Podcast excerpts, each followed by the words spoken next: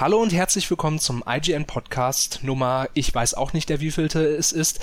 Ich bin der Jonas und die Besonderheit dieses Podcastes ist, dass er mal wieder ohne IGN-Mitarbeiter auskommt. Zumindest ohne klassische IGN-Mitarbeiter. Wir haben immer noch den äh, Marco Risch von Nerdkultur hier, der quasi indirekt zu IGN gehört, weil mein Boss der IG Head of IGN Deutschland ist.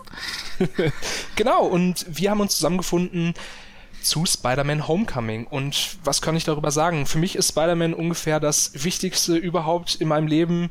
Okay, das klingt jetzt ein bisschen hochgestochen, aber es ist der Wahrheit gar nicht mal so fern. Es ist mein absoluter Lieblings-Superheld. Äh, ich habe tatsächlich als Kind mir eigene Kostüme davon gebastelt. Auch das ist kein Scherz. Und deswegen ist jeder Spider-Man-Film für mich was ganz Besonderes. Nachdem die letzten, naja, so, sagen wir mal, sie waren, also ich fand sie im Sinne eines Trash-Films immer noch sehr unterhaltsam. Ähm, und jetzt ist der neue Film da. Endlich unter Marvel, endlich im Marvel Cinematic Universe. Marco. Ich will noch ganz kurz zu dir was sagen. Und zwar für alle, die mich ja wohl nicht sehen können, weil es ein Audiopodcast ist. Äh, Jonas Gössling sieht ja wohl, also du siehst ja aus wie ein Toby Maguire Impersonator. Das kann man sich nicht vorstellen. Du, dein Aussehen verpflichtet ja dazu, dass du Spider-Man-Fan bist. Ich dachte immer, dass, ich dachte am Anfang immer, dass du mich damit aufziehst, du seist so großer Spider-Man-Fan, weil ich dich darauf angesprochen habe, dass du haargenau aussiehst wie Toby Maguire. Und äh, nein, es hat sich herausgestellt, dass du wirklich der größte Spider-Man-Fan bist, den ich kenne. Und ich kenne eine Menge Marvel- und Comic-Fans. Aber Spider-Man ist tatsächlich dein Steckenpferd. Ja, ich. Äh was soll ich sagen? Das, das stimmt halt wirklich. Ich habe mir das auch nicht ausgesucht. Ich habe äh, als kleines Kind so ein, so ein Batzen, äh, so ein Sammelband von den alten Comics bekommen. Seitdem äh, lese ich das rauf und runter, wie ich nur kann. Und bin auch so immer so halbwegs aktuell. Also so gerade wenn es jetzt in die neueren Sachen geht, nicht mehr ganz so wie früher, weil mir einfach die Zeit fehlt, aber ähm, ich versuche immer noch so ein bisschen mitzuhalten. Und dementsprechend war ich auch sehr gespannt auf Spider-Man Homecoming. Ganz, ganz kurz, jetzt muss ich schon wieder reinkrätschen. Ich finde es ja. aber interessant, wie du es jetzt geschafft hast, äh, also wie soll ich sagen, un komplett uneitel, nicht darauf einzugehen, dass du aussiehst wie Tobey Maguire. Ich glaube, da gibt's echt schlechtere Komplimente. das ist mein Ernst. Googelt bitte sein Bild. Es gibt Bilder davon. Besonders, besonders wenn du, wenn du die Lache, dieses Lächeln nachmachst. Es ist dieses Spider-Man 3, Tobey Maguire kommt gerade aus der Bar raus nach seinem Tanzauftritt, ähm, oh Lächeln. Das kannst du ziemlich gut. Lass uns okay, da bitte nicht genug Selbstbeweihräucherung. ähm, äh, ja, also das, die größte Besonderheit von dem Film ist natürlich, äh, dass es ein Marvel-Film ist. Und zwar ein richtiger Marvel-Film. Dass, dass es keine Marvel-Figur in einem Sony-Film ist, sondern dass es ein Marvel Studios-Film ist, also ein richtiger Marvel-Film, der quasi von Sony vertrieben wird. Das ist eine sehr komische Konstruktion ist, was am Endeffekt bedeutet, ähm, dass beide sich die, äh, aus, äh, die Einnahmen teilen und Sony höchstwahrscheinlich als der richtige rechte Inhaber den größeren Batzen abbekommt. Aber ja. die Intention dahinter ist klar. Amazing Spider-Man 1 und 2 waren an der Kasse bei weitem nicht so erfolgreich wie gehofft. Also der zweite lief halt weit unter den Erwartungen und auch unter und kam auch bei Kritikern und Fans halt eben sehr schlecht weg. Und äh, Sony war im Zugzwang und die haben sich dann äh, auf einen Deal mit Marvel geeinigt, die dann erstens mit ihrer, also die Spinne kommt heim, Homecoming, auch wenn das ein doppeldeutiges Wort ist natürlich. Ähm, das heißt nämlich auch, äh, ach, wie heißt es denn? Dieser Ball, dieser amerikanische heißt auch Homecoming. Genau, ich, ich weiß den deutschen Namen leider auch nicht, weil es das hierzulande einfach nicht ja. gibt. Und weil, ich weiß nicht, du hast den auch in Englisch gesehen, ne? Ich habe ihn auch auf Englisch gesehen. Ja. Äh, ich weiß nicht, wie man das ins Deutsche übersetzt. Ich, ich sag mal Schulball. Ähm, aber es ist halt, es ist eine bewusste Doppeldeutigkeit. Äh, ich glaube, es gibt auch eine Comic-Vorlage, die Homecoming heißt, wenn mich nicht alles täuscht. Aber ähm, es ist eine bewusste Doppeldeutigkeit, die darauf anspielen soll, dass die Spinne zurück nach Hause kommt, eben zu den richtigen Marvel Studios. Und dass diese Karte, diese Trumpfkarte spielen sie in dem Film eben komplett aus. Dieser Film ist sowas von Marvel Cinematic Universe, sogar mehr als ich gedacht hätte, weil auch im Hintergrund viel mit den Avengers passiert, äh, was man, es ist jetzt nicht weltbewegend, aber was man schon wissen sollte, bevor man in den nächsten Avengers-Film geht. Also bevor man einen Black Panther-Film schaut oder den Infinity War sogar oder von mir aus sogar Thor. Weil es, ist doch, es sind doch ein paar Sachen im Hintergrund passieren, die mit dem großen Universum, im großen Ganzen zu tun haben. Und das hätte ich in, der, in dem Ausmaß auch gar nicht gedacht.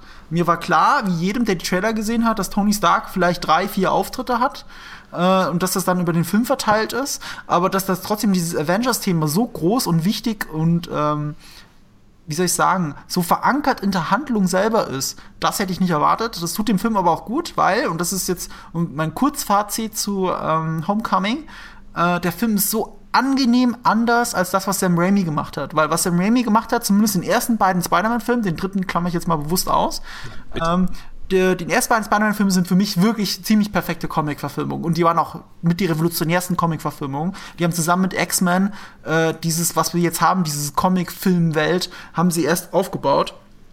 Und Homecoming ist so angenehm anders und trotzdem so eigenständig und passt gleichzeitig in dieses Marvel Cinematic, Cinematic Universe und teasert auch noch das eigene Spider-Verse an. Sony macht ja parallel zu Homecoming auch eigene Filme, wie Venom zum Beispiel.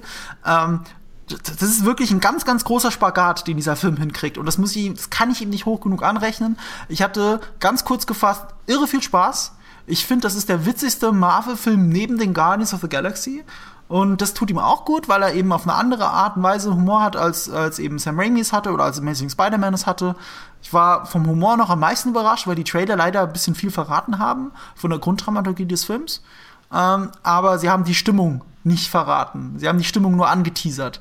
Der Film delivert wesentlich mehr. Ich fühlte mich sehr, sehr, sehr, sehr gut unterhalten und will mehr davon. So. Ja, das, das kann ich auch nur sagen. Ähm, für mich ist es ein bisschen ja, ein bisschen ähnlich, aber es ist doch noch mal ein bisschen was anderes, weil für, für mich ist es aber unterm Strich, und ich habe für mich jetzt oft genug gesagt, also für mich ja, ist es wirklich der beste Spider-Man-Film seit Spider-Man 2. Ich finde, er kann die alten Filme nicht übertreffen. Ah, okay. Weil, sorry, ich habe das falsch verstanden. Ich nein, nein, nein, nein, nein, nein. Äh, ja, stimmt. Ja, das würde ich ja auch unterschreiben. Ich, genau, weil, ja. weil das Ding ist einfach für mich, sind die äh, Raimi-Filme, da kann man streiten, wie man will drüber, aber ich finde, was unbestritten ist, das sind gute Filme.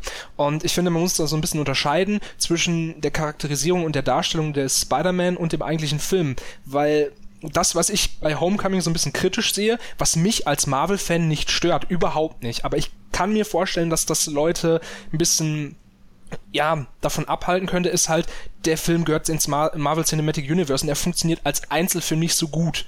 Mhm. Also weißt du, was ich meine? Man hat, man muss schon, ja. man muss schon viel Vorwissen mitbringen. Im besten Fall, also sie machen es am Anfang so schon so ganz gut, indem sie die Einführung von Spidey nochmal so als äh, als Handyvideo von äh, Peter Parker gefilmt ähm, mitnehmen, dass dass man so auch schon mal weiß, wann er das erste Mal aufgetaucht und so. Das machen sie schon ganz gut. Aber ich bin halt trotzdem, äh, es ist, der funktioniert im Kontext dieses Universums fantastisch, aber als Einzelfilm hm, weiß ich nicht. Da hast, und, hast du recht, aber ich glaube, das will auch einfach nicht sein. Das hat jetzt nee. Marvel Cinematic Universe ja gar nicht mehr nötig. An dem Punkt sind wir ja schon. Ein Doctor Who funktioniert auch nicht so, äh, Doctor Who sage ich schon. Ein Doctor Strange, Doctor Strange äh, funktioniert an für sich, aber funktioniert besser, wenn, wenn man weiß, da gibt's ja das große Drumherum. Auch wenn das da mehr angeteasert wird. Äh, aber es stimmt, bei, bei dem Film ist es schon essentieller. Es ist wirklich äh, wie eine Fortsetzung zu Civil War ein bisschen. Ja, ah, genau, so, so ah. kann man es am besten zusammenfassen. Und ähm, was ich halt noch ganz wichtig finde, ist, weil ich finde, das sollte man noch einmal kurz abhandeln, in dieser Vergleich, wer ist nun der beste Spider-Man? Ich finde, das kann man wirklich objektiv überhaupt nicht beurteilen. Ja, das, das äh, ja. liegt nämlich an zwei Sachen. Der, der Raimi Spider-Man, also der Tobey Maguire, der hat sich halt sehr, sehr stark an diesen ganzen Amazing Comics, also an dieser alten Vorlage orientiert. Mhm. Äh, dem, deswegen war er auch auf dem College etc. Also der, der mhm. alte Spider-Man, der ist ja relativ schnell im College, diese ganze Schulzeit und so, das vergessen ja ganz viele, die spielt da überhaupt keine Rolle. Der lernt Mary Jane und Gwen Stacy, glaube ich, auch erst auf dem College äh, kennen, wenn ich mich nicht ganz vertue. Also ist alles wirklich deutlich später angesiedelt der neue Spider-Man ist der Ultimate Spider-Man in dem Sinne. Das haben sie, glaube ich, auch mehrmals in Interviews sogar bestätigt, dass sie sich daran orientiert haben und ist eben dementsprechend so der modernere, jüngere Spider-Man.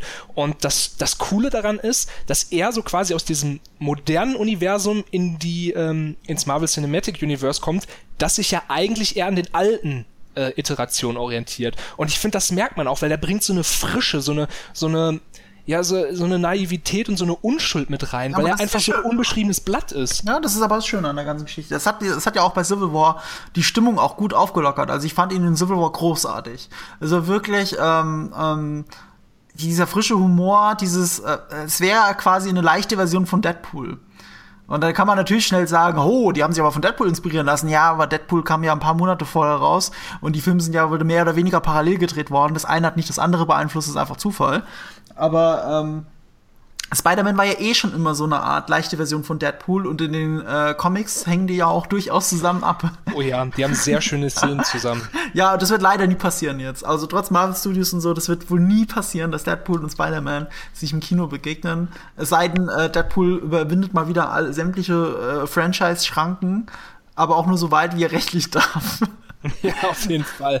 Äh, was, was halt das Schöne daran ist, ähm, wir haben noch gar nicht so gesprochen, worum es eigentlich geht. Also, das, ich finde, man kann schon so ein bisschen ähm, sagen, es geht im Prinzip darum, dass Spider-Man nach dem Civil War nach Hause kommt und eigentlich mehr machen will. Er will, äh, er will weiter für die Avengers kämpfen und mehr machen, aber er soll halt erstmal, weil er noch so jung ist, sich selbst so ein bisschen finden und äh, eben der, die freundliche Spinne aus der Nachbarschaft sein und eben nicht von ganz ähm, von den ganzen USA. Und damit kommt er halt nicht so klar und versucht dann halt über Tony Stark halt wieder da reinzurutschen. Es ist, ähm, es ist herrlich. Es ja. ist einfach herrlich. Es ist eine nette Story-Idee. Also das, muss, das ist ja das alles, was ich im Film so, an, äh, äh so hoch anrechne. Er versucht was anderes zu sein. Amazing Spider-Man hat auch einen tollen Darsteller mit, ähm, ach fuck, wie hieß er nochmal? Andrew Garfield. Andrew Garfield. Aber die haben ihn, die haben ihn echt äh, die haben ihn halt geschrieben. Ja, die haben ihn halt verschwendet. Also am Schauspieler lag es nicht. Er hatte die nee, richtige Statur, Fall. den richtigen Humor, den richtigen Spirit. Der Amazing Spider das ist eine eigene Diskussion, Amazing Spider-Man. Äh, ich fand den ersten doch tro insgesamt trotzdem gelungen, aber stinkt natürlich stark ab gegen Sam Raimi, weil es einfach das Gleiche sein will. Und es auch das Gleiche erzählt. Und, und genau das macht eben zum Glück ähm, der, der neue Spider-Man nicht. Äh, er wiederholt nicht die Origin-Geschichte, auch nicht retrospektiv. Es wird vieles nur angedeutet, es wird nie erzählt.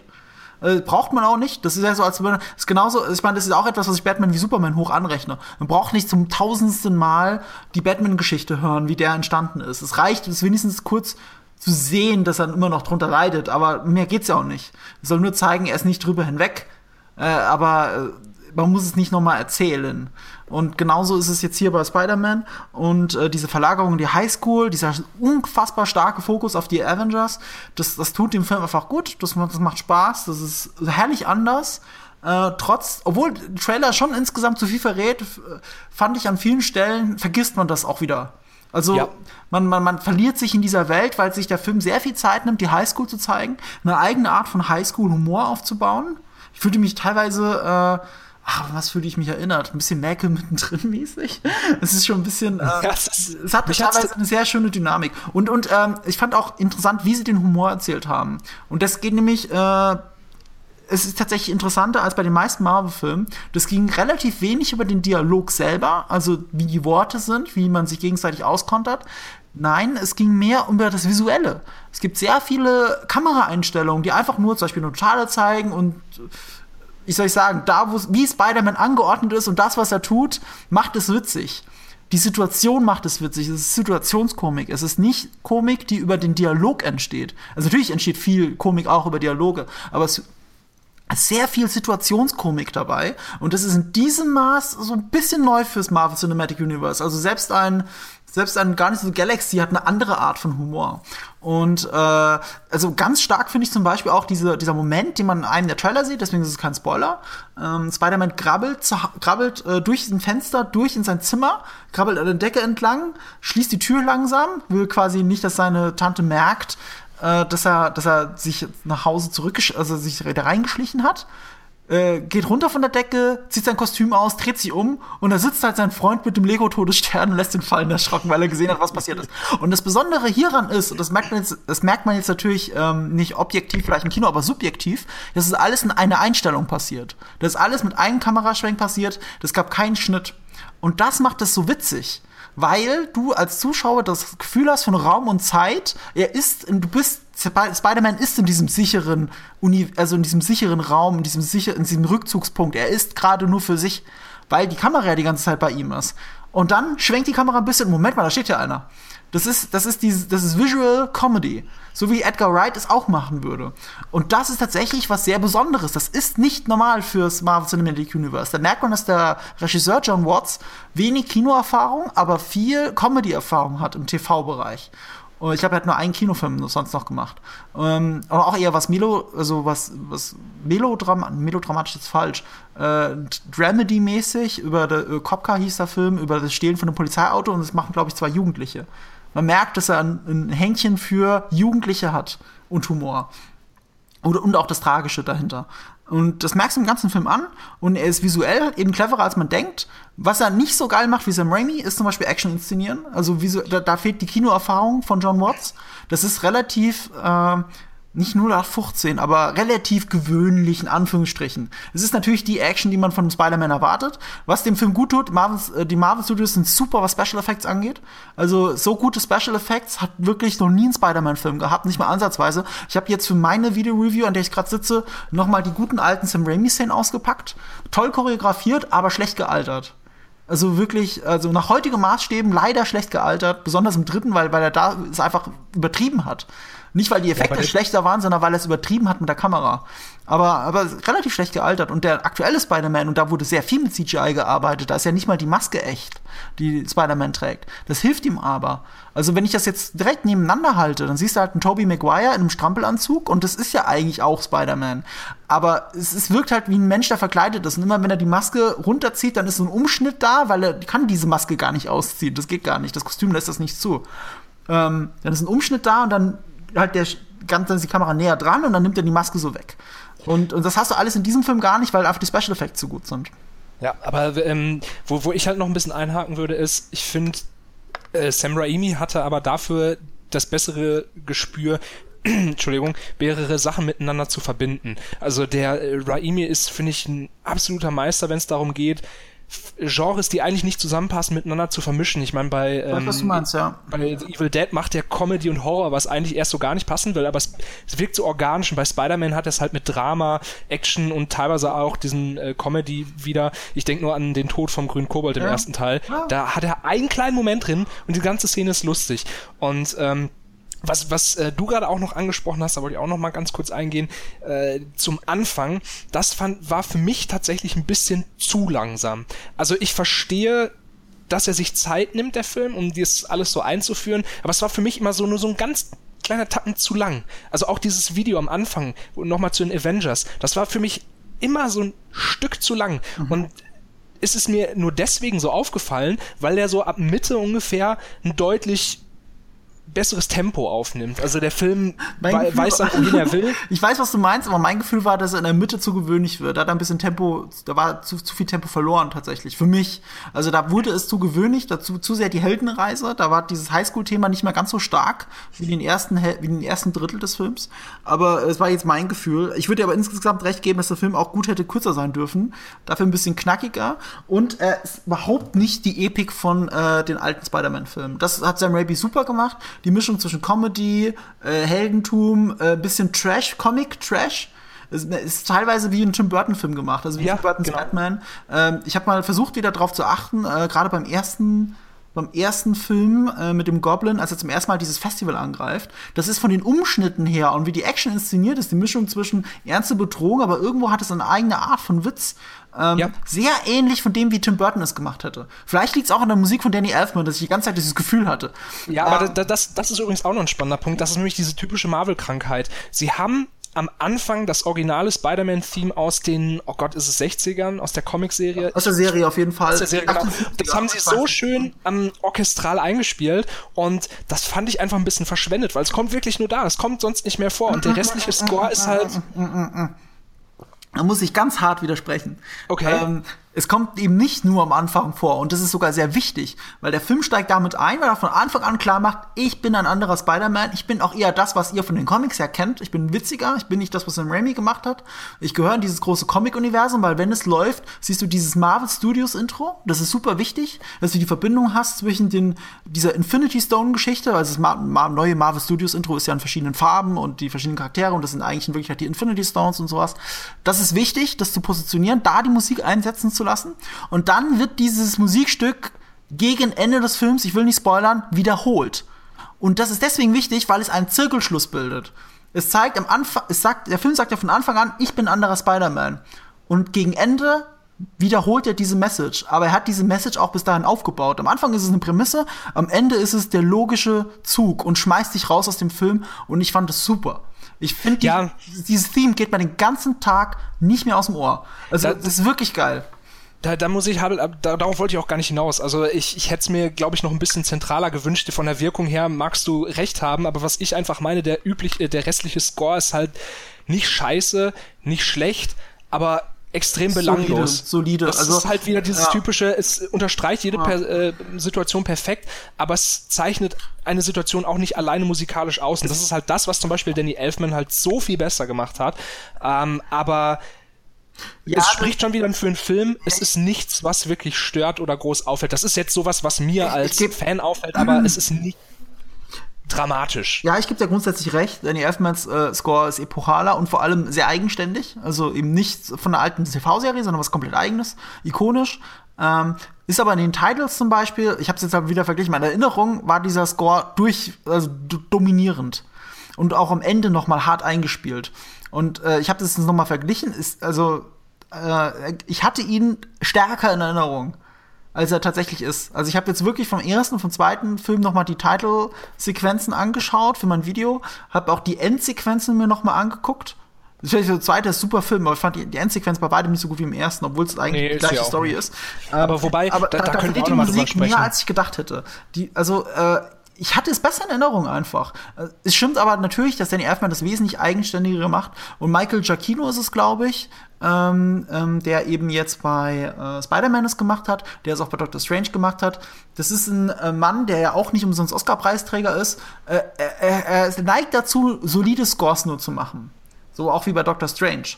Aber trotzdem sind in diesen Scores immer wieder sehr, sehr feine Musikstücke dabei. Eben wie bei Doctor Strange. Dieses Grundthema mit der Zither ist es, glaube ich. Finde ich Ja. sehr, sehr stark. Finde ich sehr anders als alles, was in Marvel-Scores sonst zu hören ist.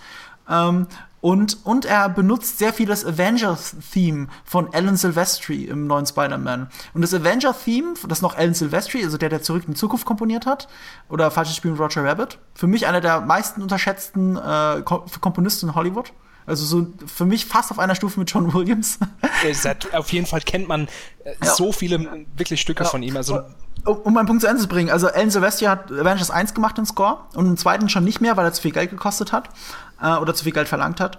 Und ich finde, das merkt man im zweiten Avengers ganz stark an. Also Avengers 1 hat für mich den besten Score im ganzen, also Score im ganzen Marvel-Universum, den besten Ja, Soundtrack hat natürlich. Guardians, aber besten Score hat Alan Silvestri in, in Avengers 1. Und äh, Spider-Man zitiert diesen Score immer mal wieder. Aber immer mal wieder, wenn es passt. Und in dem Moment ähm, hat es dann schon wieder was sehr Epochales. Also, was Michael Giacchino macht, ist in diesem Score sehr gut zitieren. Er zitiert den Avengers-Score, er zitiert die alte Zeichentrickserie und der Rest ist solide. Das ist natürlich nicht so geil äh, und einzigartig wie bei Danny Elfman, aber es ist genau richtig für diesen Film, habe ich das Gefühl. Ja. Ja, auf jeden Fall. Was auch, was mir auch wieder so bewusst geworden ist, als ich Spider-Man geguckt habe und was dem Marvel Cinematic Universe äh, auch so gut tun wird, noch für alle Sachen, die jetzt zusammen mit Sony entstehen wird, Spider-Man hat mit die geilsten Bösewichte. Also natürlich haben sie jetzt beim Vulture für die ähm, Finde ich witzigerweise überhaupt nicht. doch, für die, für die Umsetzung Gegenteil, haben sie Gegenteil. viel dazu, haben sie viel dazu gedichtet, aber ähm, ich finde die einfach per se spannender als, als die bis dato, da muss müssen wir ich jetzt leider kurz sagen. diskutieren. Da müssen wir kurz weil ich finde tatsächlich, dass die Bösewichte bei Spider-Man, finde ich, eigentlich immer die unkreativsten waren. Ich finde, sie haben in den Filmen halt viel draus gemacht. Also Doc Ock finde ich im Film viel interessanter oder den Green Goblin viel interessanter äh, als in der Zeichentrick. Also ich kenne hauptsächlich die Zeichentrickfassung, aber die ist ja den Comics glaube ich sehr ähnlich. Ähm, Zum, bis zum gewissen Punkt. bis zu einem gewissen Punkt natürlich. Äh, finde ich viel, viel interessanter. Ich mag auch nicht dieses, dass Spider-Man fast alle seine Gegner sind Tiere. Das finde ich auch irgendwie komisch und unkreativ. Weißt du, die Spinne hat natürlich einen Skorpion als Gegner, einen Oktopus. Äh, gut, Goblin passt da jetzt nicht rein, aber ein Rhinoceros, also alles, was eigentlich ein Tier wäre. Das, oder ein Vulture, ein Geier. F das finde ich tatsächlich ein bisschen doof, aber ich finde sie in den Filmen gut umgesetzt. Und da können wir auch gleich zu Michael Keaton überleiten, um es mal ein bisschen. Warte, noch nur kurz eingehakt, weil ich würde halt tatsächlich sagen, ich weiß, was du meinst und ja, da würde ich dir sogar zustimmen. Ich meine auch eher, wie sie umgesetzt werden. Also die, die ähm, allein Namen und äh, wie sie aussehen, sind natürlich nicht besonders kreativ. Aber das beste Beispiel ist zum Beispiel Venom, ist im Prinzip auch nur das Gegenteil von Spider-Man. Aber was sie dann daraus machen, das ist halt das Coole. Das also, stimmt, das stimmt. Was, was sie aus einem Spiegelbild eine so abartige Monstrosität erschaffen, die aber auch irgendwie so seine eigenen Seiten hat, weil, um das nochmal äh, zu verdeutlichen, Venom ist per se nicht böse. Das liegt immer nur daran, mit wem er sich verbindet. Ja. Und äh, aus so einer simplen Idee halt sowas relativ Komplexes zu schaffen, das ist halt so die Kunst. Das stimmt, von das stimmt, das stimmt. Venom Das habe ich jetzt ausgeblendet, das ist absolut wahr. Ist aber für mich auch nicht nur Bösewicht halt, auch jetzt gerade Ja, über den neuen eben. Film von Tom Hardy. Äh, deswegen habe ich das jetzt gar nicht im Hinterkopf, dass äh, Venom natürlich einer der coolsten Marvel-Bösewichte überhaupt ist. Äh, das stimmt, da habe ich jetzt dem, der Spinne Unrecht getan. Ähm, vor allem Venom und seine Verbindung. Das geht ja auch so weit in die Mobile Games oder in den Comics. Jetzt habe ich die, die ganz neue News ist ja diese äh, der neue Wolverine Venom. Wie sagt man denn dann? Venomarine? Wolverine. der weibliche Wolverine, der zu Venom wird. Super geiles Design. Unfassbar. Äh, äh, Venom Pool fand ich super interessant. Ähm, gibt's in dem Mobile Game Marvel Contest of Champions. Übrigens, kleine, kleine Anekdote. Bevor Venom sich mit Spidey verbunden hat, meine ich, war er mit Deadpool tatsächlich verbunden. Äh, ich meine, ich meine, das Venom Pool, also ich weiß nicht, ob er jemals mit Deadpool, also das weiß ich jetzt nicht, höre ich gerade zum ersten Mal, was du gesagt hast, aber ich weiß, dass die Kreation Venom Pool ähm, eine sehr neue ist. Die ist in Marvel Contest of Champions äh, ganz frisch dazugekommen, aber die Macher haben auch erzählt, es gab wohl unabhängig davon schon vor Jahren eine ähnliche Variante. Vielleicht ist es ja das, worüber du redest, was aber Ja, ja. äh, relativ schnell wieder in der Versenkung ist, verschwunden ist. Das weiß irgendwie so gut wie keiner. Es ist, ich glaube, es war eben so, dass man damit erklärt hat, warum ähm, Venom überhaupt so äh, böse ist, weil, wie gesagt, normalerweise ist er relativ neutral und sie haben als damit erklärt, dass er vorher irgendwie kurz bei ähm, Deadpool dran war und weil der ja so ein bisschen durch, durch den Wind ist, hat er das so ein bisschen mit übernommen und ist ein bisschen wahnsinnig geworden. Ah, okay. Ja gut, das war mir neu. Genau, und äh, jetzt kommen wir aber endlich zu Michael Keaton, weil, meine Güte, selbst wenn der Bösewicht echt schlecht geschrieben wäre, Michael Keaton ist halt einfach unglaublich geil. Michael Keaton ist halt so eine coole Drecksau. Also der der Typ Hammer. ist so cool. Es ist ja immer noch mein Lieblings-Batman. 99% aller unserer Hörer werden sagen, Moment mal, das ist doch Christian Bale. Ich sage, jede Generation hat ihren Batman gehabt. Bei den einen war es Adam West, bei den anderen ist es natürlich Christian Bale. Und bei mir ist es fucking nochmal Michael Keaton. Bei mir ist es tatsächlich auch Michael Keaton, aber ich finde auch wie jeder andere Heath Ledger als Joker halt geiler. Aber das hat's für mich eher da ausgemacht. Ich fand Christian Bell immer gut, aber äh, ich habe halt auch erst die äh, Michael Keaton-Filme gesehen. Und auch da wieder Danny Elfman Score, wollte ich nur mal kurz einwerfen. Ja, ja, stimmt, stimmt. Danny Elfman ist halt eine Legende. Ähm, ja gut, aber er hat auch den Score von ähm, von Fifty Shades of Grey gemacht. Deswegen wollen wir mal alles, wir mal nicht so hoch die, die Kerzen hängen, wie man das sagt. Ähm, es ist auf jeden Fall Michael Keaton, äh, der ist richtig stark. Also, wenn das Marvel Studio, also Marvel Cinematic Universe ein Problem hat, dann ist es gute Bösewichte. Die in den Serien viel, viel besser. In den Filmen hauptsächlich Loki ist gut, äh, Winter Soldier ist gut, aber Winter Soldier sind nicht wirklich Bösewicht. Loki aber auch nicht. das sind so Ja, die. Punkte.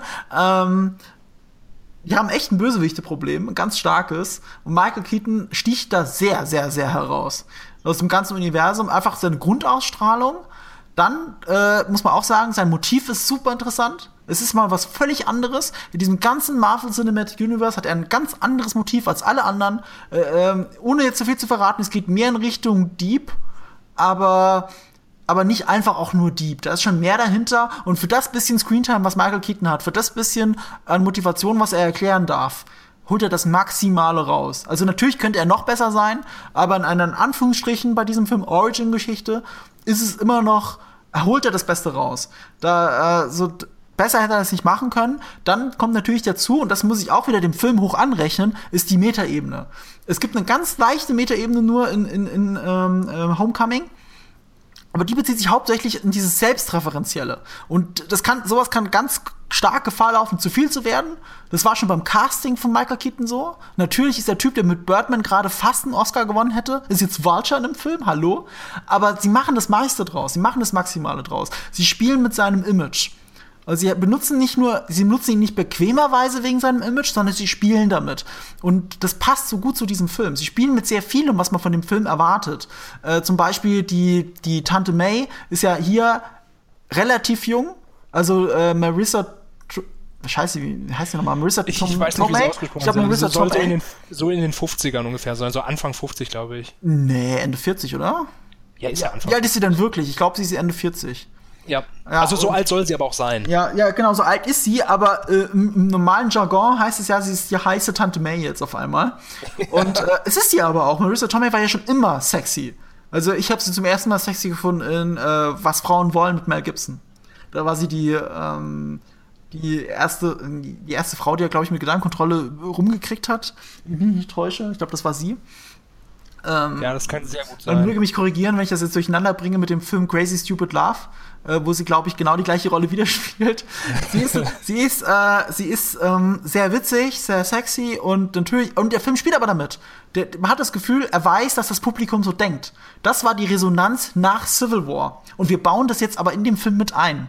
Die gehen darauf ein. Sie zitieren ja auch teilweise Sam Raimi, um sich wiederum davon zu distanzieren. Und das finde ich clever. Also zum Beispiel gibt es eine Fahnenstangen-Szene, um nicht zu viel ja. zu verraten. Und das ist halt diese typische Sam Raimi, was bei ihm ja auch schon eher so eine Amerika-Parodie als, als, als Huldigung war, hatte ich immer das Gefühl. Er als Australier ist ja nicht patriotischer Amerikaner. Ich glaube, er wollte uns den Spiegel vorhalten. Und, und viele äh, sind, sind aber genau umgekehrt drauf abgegangen und haben gedacht, was soll dieser patriotische Scheiß mit der Fahne und alles. Nein, ich glaube, der Australier, Sam Raimi, wollte uns nur hier schön den Spiegel vorhalten. Und äh, Homecoming spielt aber trotzdem damit. Die spielen mit diesem Klischee, das Sam Raimi erst aufgebaut hat, weil ich habe Spider-Man nie mit Patriotismus in Verbindung gebracht. Nö, hat er, was, was ich auch so schön war, wenn man sich das nochmal verdeutlicht, ich glaube, können wir denn sagen, was, was der ähm, Vulture, also der Adrian Toomes am Anfang macht? Ich finde schon, oder? Also nur, was er macht, nicht in welchem Rahmen. Äh, dass er als Schrottdings arbeitet, genau. das wird im Trailer gezeigt, das kann man ruhig sagen. Genau, also im Prinzip sammeln die Schrott, ja. Und das ist so schön, wenn man sich mal überlegt, dass der Geier ja eigentlich ein Aasfresser ist. Das ist so, ah, so eine schöne, so eine, so eine schöne Parallele. So eine schöne Parallele. Und das ist in den Comics auch nicht so, da ist er halt so ein Wissenschaftler und so. Und in dem Sinne macht's total Sinn, oh, weil ein Geier, der sammelt ja. immer Schrott und Aas und das ist so eine wunder wunderschöne äh, Ebene. Ah, du hast recht, das finde ich schön. Das sind wirklich so die Sachen, die einem erst später auffallen. Und äh, ich finde, da gibt vieles davon in dem Film. In diese Richtung geht sehr vieles. Es geht, sie spielen auch sehr, sehr viel mit Erwartungshaltung, was die Dramaturgie angeht. Es gibt nämlich eine Sache, und da wollen wir jetzt wieder nicht spoilern, aber es gibt eine Sache, die sehr viele Bösewichte in Spider-Man immer gemein haben mit der Spinne, sag ich mal. Oder ja. nicht gemein haben, sondern äh, gemeinsame Verknüpfungspunkte. Und das ist immer sehr konstruiert eigentlich und weit hergeholt und nervt manchmal dramaturgisch. Der Film spielt aber damit. Er, er, er schafft es, dich zu überraschen, weil, muss man echt mal sagen, hier die Trailer verraten wirklich zu viel. Diese Trailer sind halt so, also die Trailer zu Homecoming, die sind halt so konstruiert, dass halt wieder Volltrottel merkt, ach, das ist ein neuer Spider-Man ohne Origin-Geschichte, das ist ein anderer Spider-Man. Und es hat mit den Avengers zu tun. Deswegen sind die, glaube ich, so schlecht geschnitten. Nicht, weil sie es nicht besser können, sondern weil sie jedem, dem allerletzten Menschen, der sich nicht dafür interessiert, wie irgendwie Rechteverteilung ist und so, dass sie auch dem weismachen können, ach, das ist ein anderer Spider-Man, das ist nicht nochmal Amazing Spider-Man. Und das ist halt wichtig im Marketing von denen. Und der Film spielt aber mit dieser Erwartungshaltung. Du hast das Gefühl, also nicht, dass der Film jetzt weiß, ja, ich weiß, dass mein Trailer zu viel verrät, sondern der, der Film hat es, der Film weiß, es gab schon zwei Spider-Man-Inkarnationen, das Publikum hat gewisse Erwartungen, lasst uns das Publikum überraschen. Und das schafft er. Und das muss man ihm auch mal anrechnen. Die wenigsten Marvel-Filme überraschen. Ja, auf jeden Fall. Also mich hat an einer Stelle ganz böse erwischt, weil also gerade für Comic-Fans erwischt er einen, finde ich, an einer Stelle ganz böse. Jetzt musst du mir selber auf die Sprünge helfen. Meinst du das, was ich gemeint habe? Ich, ich meine genau das, was du meinst, okay, weil, äh, weil ich natürlich mit gewissen Figuren gewisse Sachen zusammenbringe und äh, dieser Film ist in allem, was er zitiert und in allem auch, wie sehr sich auch zum Beispiel am Ultimate-Universum ähm, orientiert, immer noch was sehr Eigenes. Und das unterstreicht ja so in zwei, drei Szenen, ziemlich brutal und deswegen konnte er halt auch mich überraschen. Ich würde halt auch sagen, das ist halt vor allem auch für Comic-Fans ein Film, weil diese Figur nicht nur korrekt dargestellt wird, sondern weil sie auch tatsächlich den Comic-Fans noch das ein oder andere um die Ohren haut. Und das fand ich tatsächlich total angenehm. Ich bin aber auch der Meinung, ähm, dass selbst wenn du nicht so konform mit dem MCU bist, mit dem Cinematic Universe, dass du nicht immer weißt, was ist hier und was ist da passiert, oder eben Civil War, was ist da passiert, hast das halt nicht gesehen. Selbst dann kann der Film funktionieren. Grundgeschichte von Spider-Man kennt halt jeder, das ist so neben Batman die bekannteste Origin-Geschichte. Ähm, und der Rest wird, ist relativ selbsterklärend. So kompliziert ist die Marvel-Handlung ja auch nicht. Das heißt, ich glaube, man kann auch, äh, man kann auch jemand Unwissenden mit ins Kino schleppen und er kann trotzdem eine gute Zeit haben. Ähm, der Film gewinnt eben dadurch, dass er Teil vom Cinematic Universe ist, aber er, er braucht es nicht als Grundlage, dass er überhaupt funktioniert. Er hat keine Origin-Geschichte, er funktioniert trotzdem. Muss ich mir auch hoch anrechnen. Finde ich ganz ja, toll. Auf jeden Fall.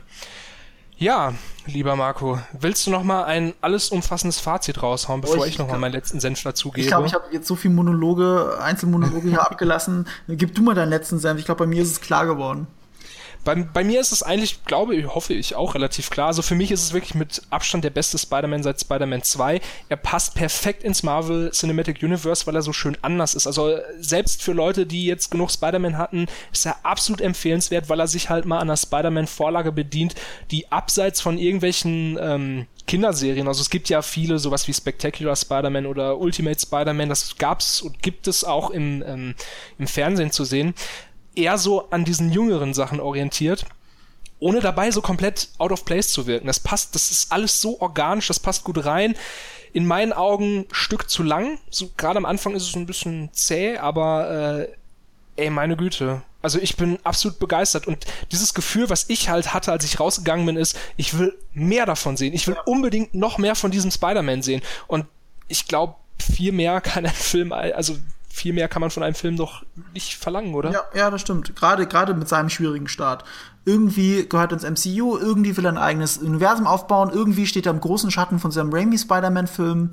Und er ist so trotz allem so eigenständig, so für sich funktionierend, so äh, begeisternd, dass man einfach mehr davon möchte. Und was kann ein Film in dieser Richtung mehr machen? Für mich ist es die, die, die, die perfekte Inkarnation von Comicfilm. Nicht nur, weil es eine Comicfigur ist, weil es Comichelden sind, weil er in ein Comic-Universum gehört, sondern weil er so gut parallel zu einem geliebten Spider-Man funktionieren kann. Du hast das Gefühl, Sam Raimi Spider-Man wird hier nicht mit Füßen getreten oder man versucht ihm nachzueifern, sondern man hat einfach was eigenes, was aber weiß, wir sind beide Spider-Man. Und das, das macht ihn so großartig für mich. Es, es funktioniert so gut parallel. Ich habe sogar danach Lust bekommen, nochmal Sam Raimis Filme zu gucken. Ja, also ich, ich für meinen Teil kann nur sagen, ich gucke mir nächste Woche tatsächlich nochmal an. Also ich habe schon, äh, ich bin schon sehr gespannt dann auf die deutsche Version. Ähm, und jetzt bleibt eigentlich nur noch zu hoffen, dass nächstes Jahr das Spider-Man-Spiel für die PS4 auch noch super wird, weil dann bin ich als Fan tatsächlich so wunschlos glücklich, ja, weil ich die nächsten Jahre dann, mhm. ja, weil ich dann die nächsten Jahre absolut sicher bin, dass einfach nur noch cooler Scheiß für mich rauskommt. Ähm, ja, Marco, ganz, ganz lieben Dank, dass du hier warst ich und ich danke mir auch ich danke mir auch einfach mal kurz selber, dass ich äh, auch hier war. ich danke dir, dass du mich eingeladen hast. Ich danke dir für das gute Gespräch. Ich habe auch was gelernt. Das finde ich ja, gut. siehst du, ich hoffe, es war für euch da draußen auch ganz interessant, für alle, die, die dran geblieben sind. Und ich wünsche euch noch einen wunderschönen Morgen, Abend, Mittag, wann immer ihr das hört. Tschüss. Ciao.